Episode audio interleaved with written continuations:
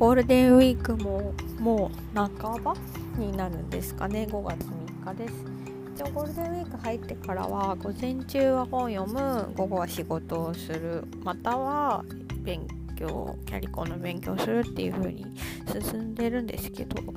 まあ、どうしてもこうちょっと夜型というか午前中はなんかぐにゃぐにゃして過ごしてしまう感じがあります。はい。今日は、えーと、昨日んだ本のご紹介をしたいと思います。その前に先ほどあの YouTube であのメンタリストの DAIGO さんの動画を読んでたんで見てたんですけどなんか人の学習効果を高める方法みたいな紹介で復習を40秒するといいっていう風に定着率が全然違うっていう風に言っていて、まあ、40秒の復習って、まあ、本だと多分1章ずつそれをそのこの1章は何を書いていてここが良かったみたいなことを、まあ、言葉にしたりするのが適切なのかなと思うんですけど。まあ、なんかその40秒にこだわらないとすれば読んだ本をこうやって言葉にしてアウトプットするっていうのはすごく脳の定着がいいんだなっていうのはあの DAIGO さんが言ってた通りだし自分の体感値としてもあるなと思っています。でえーと、なんでまあ本読みっぱなしになることがとても多かったんですけど、結構量はそうですね読んでる方だとは思うんですけどの割にこうじゃあそれを引き出して何か例え話にできるかとかなんか気の利いたこれにもこう書いてありましたよみたいな話ができるかっていうとそこがやっぱ弱いなってずっと思ってたのでそういう定着するっていうことができるようになりたいなと思っています。今日読んだ本は水野学さんと山口周さんの「世界観を作る感性×知識への仕事術」っていう書籍です。あの水野学さんはあのくまモンの作者の方で私は彼のあの「センスは知識から生まれる」っていう書籍がすごく好きで、まあ、あの私自身はもともと広告代理店にいた時に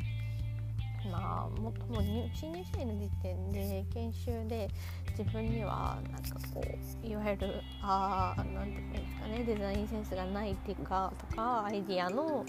切れ味がないみたいなことをすごい体感してたんですけど、まあ、とはいえ入ってしまった業界で、まあ、自分営業だったので本当はそこってそこまでこう重視されないんですけどでもなんか自分の中でこう憧れ、まあ、柳道子さんに憧れて広告代理店に入ってたのでなんかそうしたこうなんでしょうねデザインセンスとかに憧れてたんですけど、まあ、自分にはないなっていうのを早々にもう初めから分かってたけど新人研修でより一層こう自分身の程を知る機会があってまあそのセンスってまあ言語化しきれてないんですけど自分にはセンスがないって思2016年とかにその水野学さんのセンスは知識から生まれるそのセンスっていうのは自分がこう見てきたものとか取ってきた情報から、まあ、掛け合わせて生まれてくるものであってそのまあその天性のものもあると思うんですけど後からどんどんちゃんとこう蓄えていけるんだよみたいなこと書かれていて、まあ、あとそのとても水野学さん論理的にデザインとかを考える方なんで、まあ、そういう思考の癖とかをつけていけば、まあ、おのずとデザイン、まあ、センスが良くなるっていう本だったんですよ。でそれを読んですごくしかもその自分のデザイ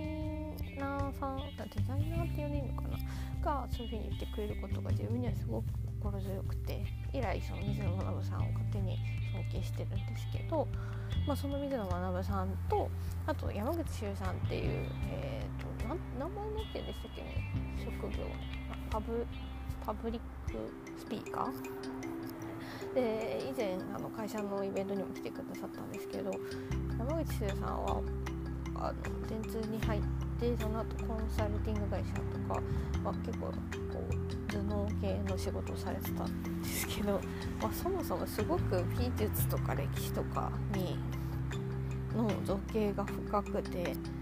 なんかもうどうしてそんな知識がいっぱいあるんだろうっていうふうに感じる人なんですけど、それあの落合陽一さんにも同じこと思うんですけど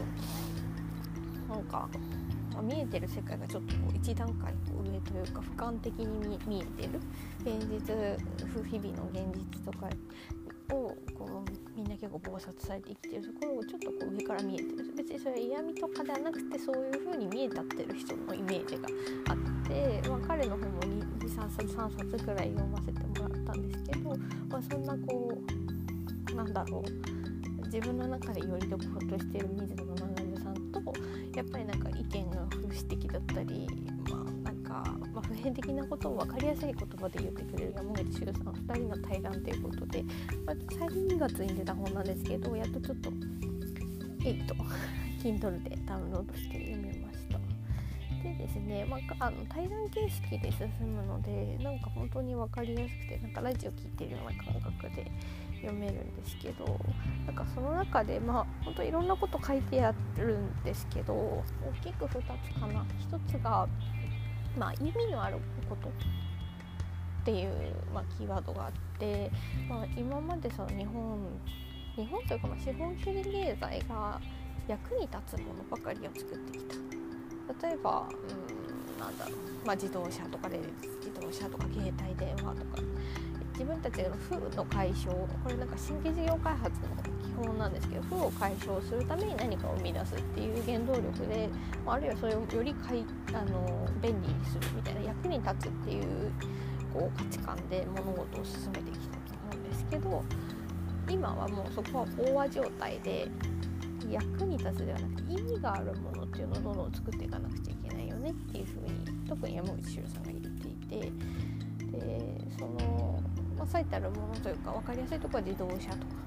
自動車の技術はまあ日本はどんどんどん進んでいるけれども海外からブランド車として見られないみたいなところっていうのは役には立つけど意味はない。そこに載ってる意味がない。そこブランドストーリーとかってもうちょっと現実的なところで言い換えられると思うんですけどそれがない。あ日本のそれが弱さだみたいなことをもし書いて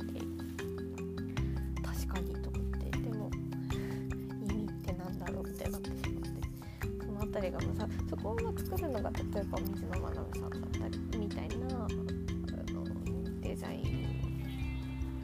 デザイナーさんなのかなだったりまあ多分コミュニケーションなんちゃらみたいな方とかだったりでも多分一般人にもそういう思考をどんどんどんどん持ってった方がいいなっていうふうに感じました。だからまあなんか最近その丁寧な暮らしみたいなところで安くて使いやすいっていうものそれこそニトリケア無印無印は微妙ですけどものよりもなんかこうこの暮らしの特典で買ったこの鉄器の湯飲みがいいんです鉄器の湯飲みがいいんですとかっていう風になっていくのかなっていう風に感じています。はい、で、えっと、もう一個がですねちょっとあれなんですけどまあ、日本がこういう日本ができてしまった具体的なその役に立つを追求した具体例として日本橋のあの川の日本橋の上に不登校がかかってるみたいな状況とか道路に電柱がいっぱい残ってるみたいなこと、まあ、なんか日本だけらしいんですよ。パリとか、まあ、ロンドンとかは電柱がちゃんと地下化されていて外観とか文化とかま伝統みたいなものがきちんとこう街に調和してるみたいなお話から日本は、まあ、その経済成長で、ま、成金って書いてたんですけど急成長していく間にも役に立つ。とにかく役に立つを追求してた、まあ、利便性を追求してた結果、まあ、ちょっと汚い外観みたいなのが残ってしまった。まあ、それでも綺麗だと思うんですけどでなんかそれってどうして起こっちゃったかっていうと日本にはあの声を上げるリーダーがいなかったと。リーダーシップ持てる人がいなかった。あるいはそのリーダーがいてもリーダーとなりなるためには必ずフォロワーがいる。この話がすごく印象的でリーダーがいるためにはただリーダーがいるんじゃなくてフォロワーフォロワーっていうのはその人に意見に賛同する人がいないとリーダーになりえないと。